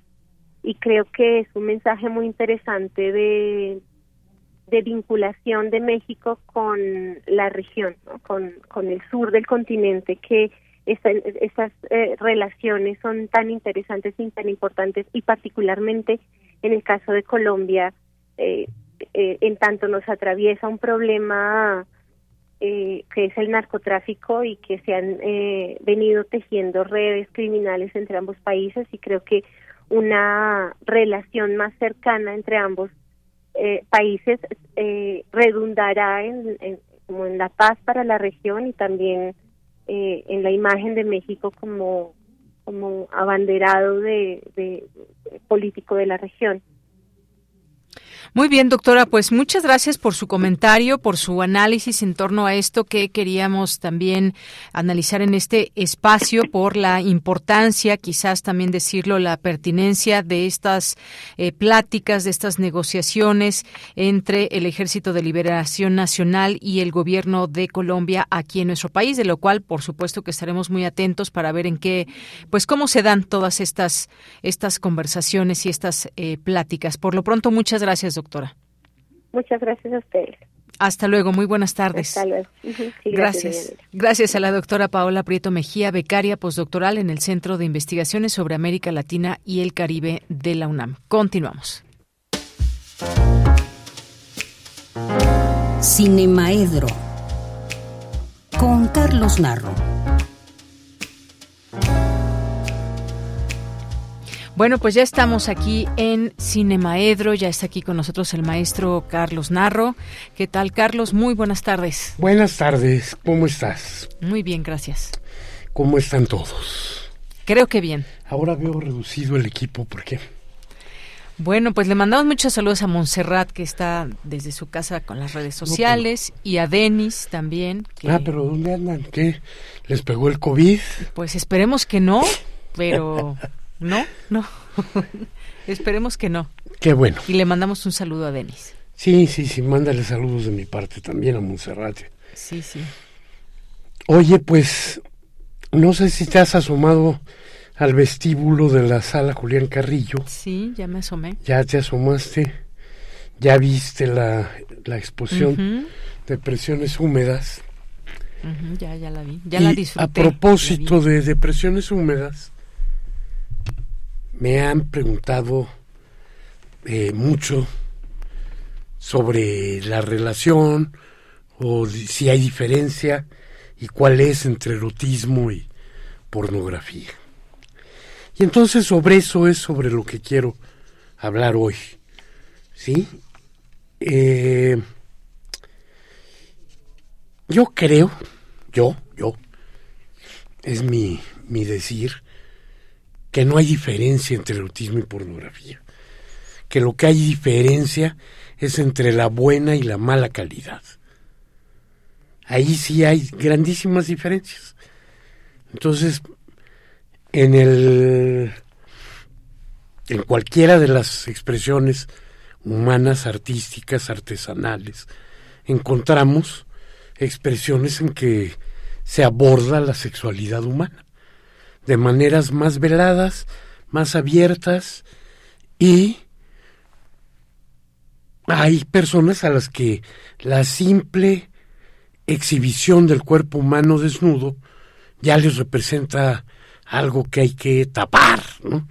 que hay que ocultar.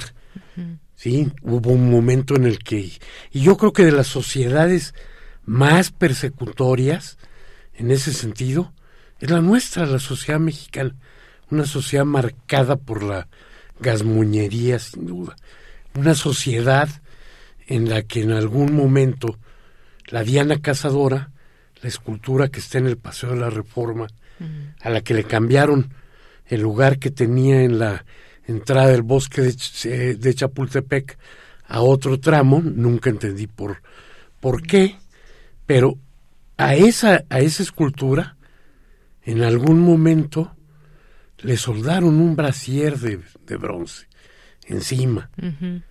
¿Sí?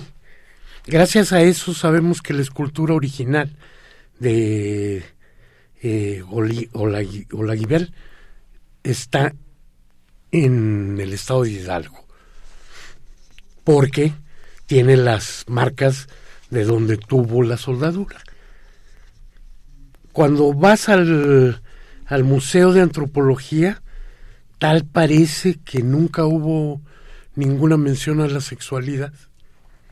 En cambio llegas al Museo de Arqueología Larco en Lima y encuentras una gigantesca sala en la que hay eh, estatuillas en todas las posiciones sexuales que te puedas imaginar. Y no solo heterosexuales, también homosexuales. Entonces, cuando pregunté si en México no existía, me enteré que sí, que en los sótanos del Museo Nacional de Antropología hay una gran colección pero que nuestro pueblo no es apto para estar mirando esas cochinadas y entonces no lo vemos. Y entonces, cuando algo a alguien con una moral muy delimitada le parece peligroso, le parece este, excedido o le despierta sus bajos instintos, lo califica como pornografía y lo tacha. Y, por ejemplo, en el caso de la literatura, es muy interesante la relación eh, profesional, amistosa, amorosa y demás entre Henry Miller y Anaïs Nin. Y en, ese, en esa eh, cercanía, cuando Miller se aburre de estar escribiendo pornografía bien pagada por página para un millonario tejano, la propone a ella para continuar con la chamba. Y entonces ella empieza a hacer una serie de relatos que terminan por estar en un libro que se llama Delta de Venus. A los meses al, al señor pornófilo le parece que Anaís está haciendo novela rosa y no el tono encendido que él quiere y pues se acaba esa, esa colaboración. De la relación entre eh, Miller y, Nin hay una película que se llama Henry and June. June es la esposa de, de Miller, pero en realidad la protagonista de la película es Anaïs Nin Y ahí tenemos más o menos un acercamiento a ese triángulo y a esa, a esa vida. En el cine, igual que en la que en la literatura hay películas buenas y de mala calidad. Y hay películas que se asumieron formalmente y ellas mismas como parte de la pornografía. Y hubo una época en la que estas eh, películas nada que ver con las con las películas, con las producciones más atroces en las que no hay absolutamente ninguna intención de contar nada, sino solamente las de ver anatomía o fisiología o directamente actos sexuales de todo tipo. Hay algo que se llamó la, la época de oro de la pornografía o del cine porno, en la que hubo grandes películas y, interesantes, pero que se asumían a sí mismas como porno. Y esos títulos como Fresh Gordon o Garganta Profunda, que sin duda marcó muchísimo muchas cosas, tanto que es el nombre en clave después de que este quien revela los datos del Watergate. Garganta Profunda en 1972 es una película de Gerard Damiano, Tabú de 1981 de Kirby Stevens o Fanny Hill de 1983 se asumieron directamente como pornográficas y aceptaban entonces las condiciones que les ponía la censura, que en México era pasar en funciones de medianoche. Entonces hubo una época en la que había una función de medianoche que era muy divertido ir a esas funciones en las que veías películas como, como estas. Y hay una gran cantidad de películas que están en los linderos. De la misma manera en que la exposición de Annie Flores se encuentra en los linderos con la pornografía, si es que alguien quiere seguir estableciendo diferencias. Eh, hay películas de grandísimos directores, por ejemplo Bernardo Bertolucci, El último tango en París, también en México estuvo prohibidísima. Sí, Las edades de Lulú de Vigas Luna, El imperio de los sentidos de Nagisa Oshima, Portero de noche de Liliana Cavani, e incluso Bella de día o Ese oscuro objeto del deseo de Luis Buñuel, o Persona de Bergman, que solamente tiene una narración que es absolutamente ardiente. ¿Y qué nos encontramos enfrente de esa larguísima? Yo ahorita nada más es un pedacito de lo que, de lo que este, de lo que hay que te cuento, ¿no? Si nos seguimos acordando, bueno, ¿cómo se me puede olvidar? Bajos Instintos. Mm, claro. La película que más ha sido parada en un fotograma en la, en la red, buscando encontrar este un dato que hasta la fecha nadie ha podido negar o confirmar. Un dato y una escena. Sí, la escena icónica donde esta Sharon Stone abre y cierra las piernas. Entonces, bueno, pues, eh, y no sé, tú te debes acordar de alguna ahora mismo, las que empiezan con nueve, nueve semanas y media de Adrián Lyne, o nueve canciones, hermosísima película de Winterbottom, ya más reciente de este siglo ya o la más extravagante quizá de todas, ¿no?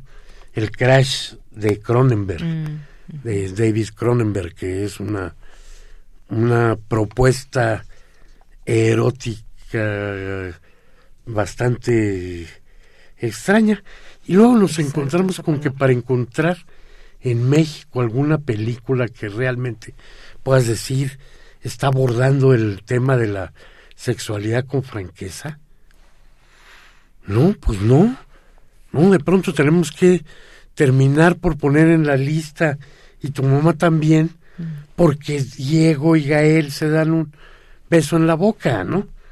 Y esto, bueno, hasta ahí llegamos en, en esto, o un poquito más audaz, la de Lisa Miller del placer es mío, una película con Eduardo Gurrola que tiene una carga mucho mayor, pero que de todas maneras a mí no me deja satisfecho, pues bien quisiera yo que alguien estuviera haciendo, ¿cómo, cómo se llama la película de, de este Polanski? Eh, Luna Amarga. Luna Amarga. Luna Amarga.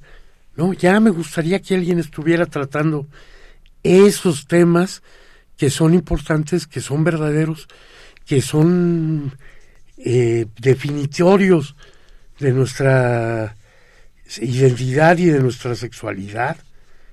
Entonces, bueno, pues, ¿qué podrá pasar? Yo creo que como en muchos otros sectores de la vida nacional, necesitamos una sacudida, necesitamos una sacudida que nos cambie, ¿no? Ya quisiera yo que, eh, no sé, que generáramos, aunque fuera así, con tanto que nos pueda molestar, que generáramos algo como la lambada o como el, este, el perreo, pero no, ni siquiera ahí nos, nos atrevemos. Nuestro máximo de erotismo es el danzón, para acabar pronto. Bueno, pues ahí están estas Yo creo que hay que abrir las mentes y abrir los cuerpos y abrirnos a lo que venga. Claro que sí, Carlos. Pues muchísimas gracias. Ahí anoté, me parece, casi todas. Ahorita te pregunto de una. Yo creo que casi todas las has visto. Mm, varias, varias. Pero bueno. Y algunas valdrá la pena repetir. Quiero hacer mis recomendaciones si todavía tengo tiempo. A ver, productor, ¿nos da un minuto más o ya no hay? Un minuto. Bueno, este, en la Cineteca Nacional recomiendo Asia, una película de Israel. El silencio del topo, interesantísima película guatemalteca. Y La ballena mm. de Aronofsky, una película eh, muy polémica sobre el, si tratando de criticar la gordofobia, la revictimiza a los gordos. Y la el Centro Cultural Universitario ya abrió. Y en la sala Carlos Monsiváis encontramos un ciclo que se llama Enfermos de Amor, en el que vienen grandes, grandísimas películas como Lolita, de Kubrick, como Las amargas lágrimas de Petra von Kant, como Los paraguas de Cherburgo, como Annie Hall, como muchas más. Muy bien. Muchas gracias, Carlos. Gracias. Nos escuchamos dentro de ocho días y nos vamos ahora a Cultura con Tamara Quiros. Cultura RU.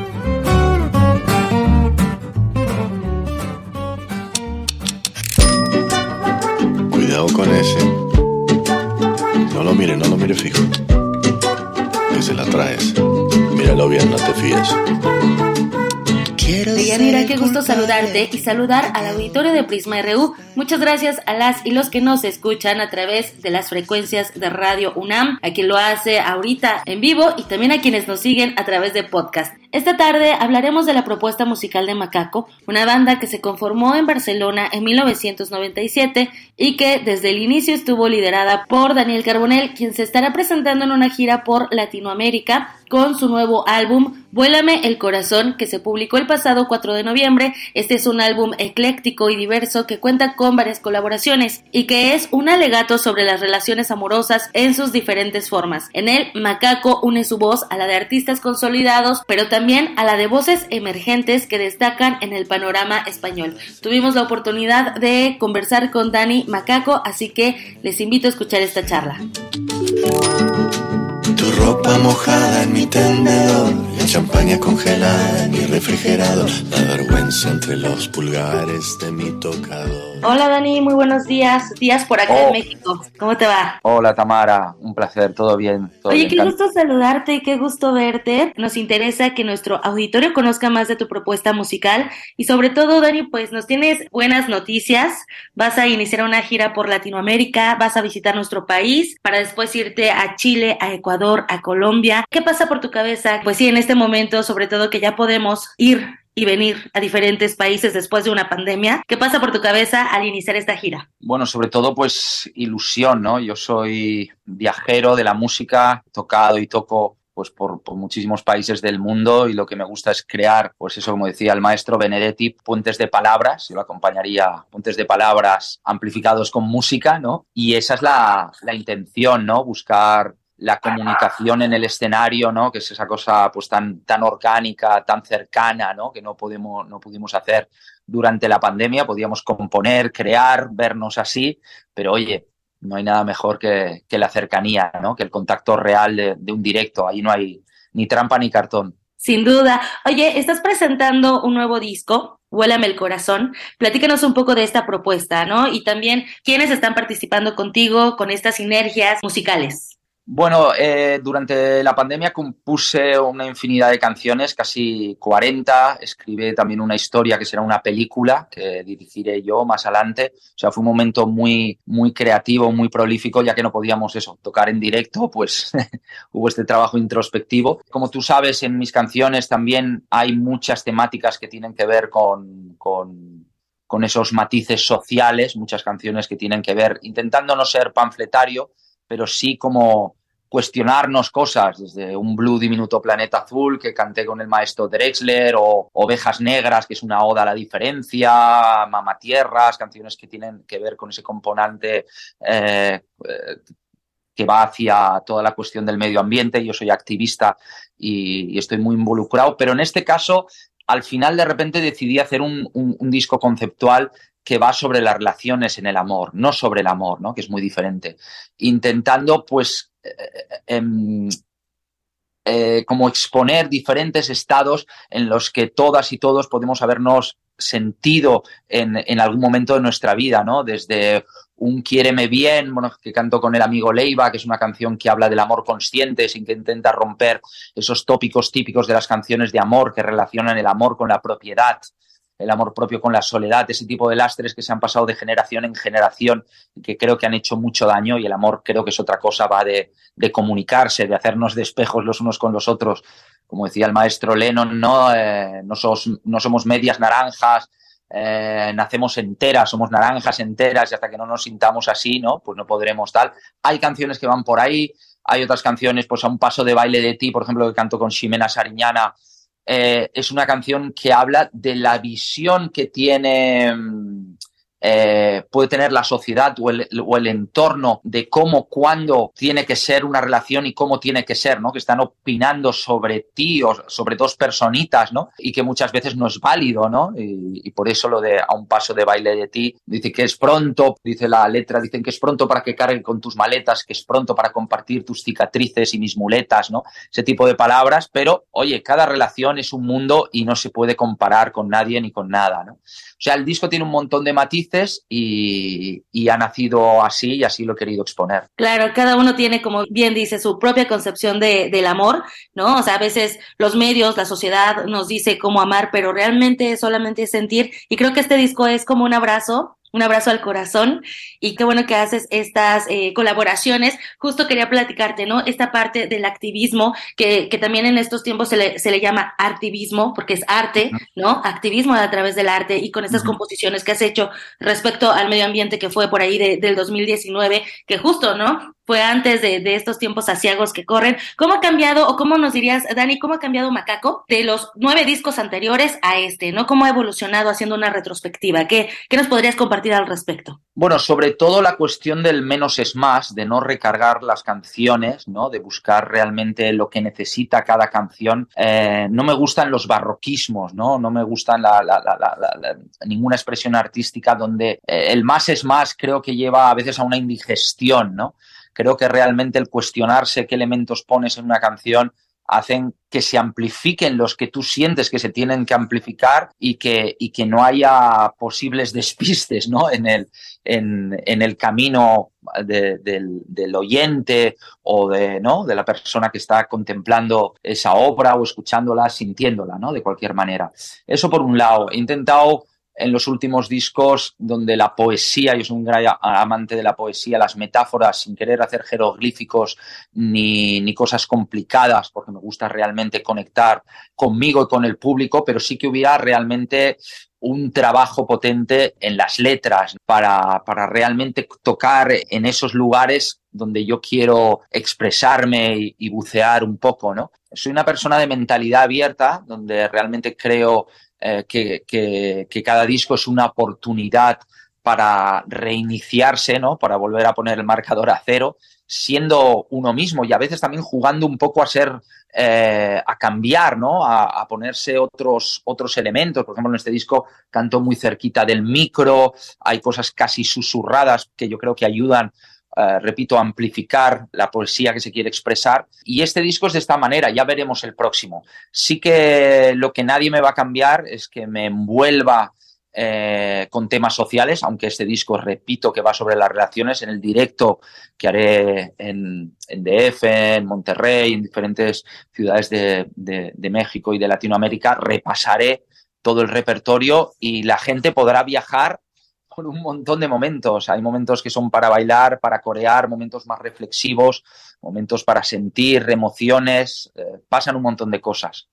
Excelente. Dani, ¿qué te parece si nos mandas a escuchar alguna canción y dinos por qué esta canción eliges para el auditorio mexicano y sobre todo pues también invitarlos a que en marzo estén al pendiente de las fechas que vas a estar presentándote en Indie Rocks, vas a estar en Guadalajara, en Monterrey también, pues para que puedan acompañarte en este directo. Wow, es difícil escoger, pero bueno, ya que, vamos ahí, pues con mi querida amiga Ximena Sariñana, un paso de baile de ti, como tú sabes, he colaborado con, grandes artistas, también con Natalia Lafourcade tuve el honor de colaborar hace tiempo, que es maravillosa. Y, esa canción pues me parece que tiene, pues tiene también un, mensaje y, una semillita interesante. Pues entonces nos vamos con esto y nos vamos bailando. Dani Macaco, muchísimas gracias por este enlace directamente desde España para el Auditorio Mexicano. Mucho éxito en esta gira por Latinoamérica. Gracias, muchísimas gracias. Nos vemos ahí. Gracias de corazón. Los dejamos con un fragmento de esta canción, A un paso de baile de ti, del disco Vuélame el corazón de Macaco. Conmigo. Dicen que es pronto para que cargue con tus maletas.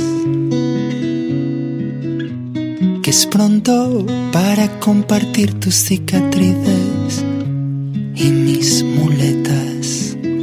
Pero el tiempo de sus relojes solo entiende. Bien, pues nos despedimos. Gracias Tamara Quirós y la sección de cultura. Y en otros temas, en temas nacionales, muy rápidamente, antes de despedirnos, la DEA insta a México a hacer más contra el tráfico de fentanilo. La agencia antidrogas estadounidense exhortó a México a hacer más contra los cárteles que controlan el tráfico de fentanilo y opioide sintético que puede comprarse en las redes, eh, puede comprarse en las redes sociales y ha causado decenas de miles de muertos en Estados Unidos. Y bueno, pues hoy el presidente dio a conocer o presumió esta destrucción del segundo laboratorio de fentanilo más grande de su sexenio. Dio a conocer este tema el día de hoy un segundo laboratorio de fentanilo más grande en lo que va de su mandato, lo que representó pérdidas de casi 1.500 millones de pesos al crimen organizado. Con esto nos despedimos. Muchas gracias por su atención. Lo esperamos mañana en punto de la una con más información. Gracias a todo el equipo. A nombre de todos, soy de Yanira Morán. Que tenga buena tarde, buen provecho. Y en punto de la una le esperamos mañana para cerrar juntas y juntos la semana.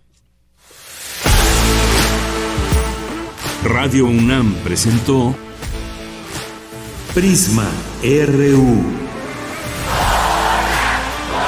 Una mirada universitaria sobre los acontecimientos actuales. Prisma RU. Relatamos al mundo.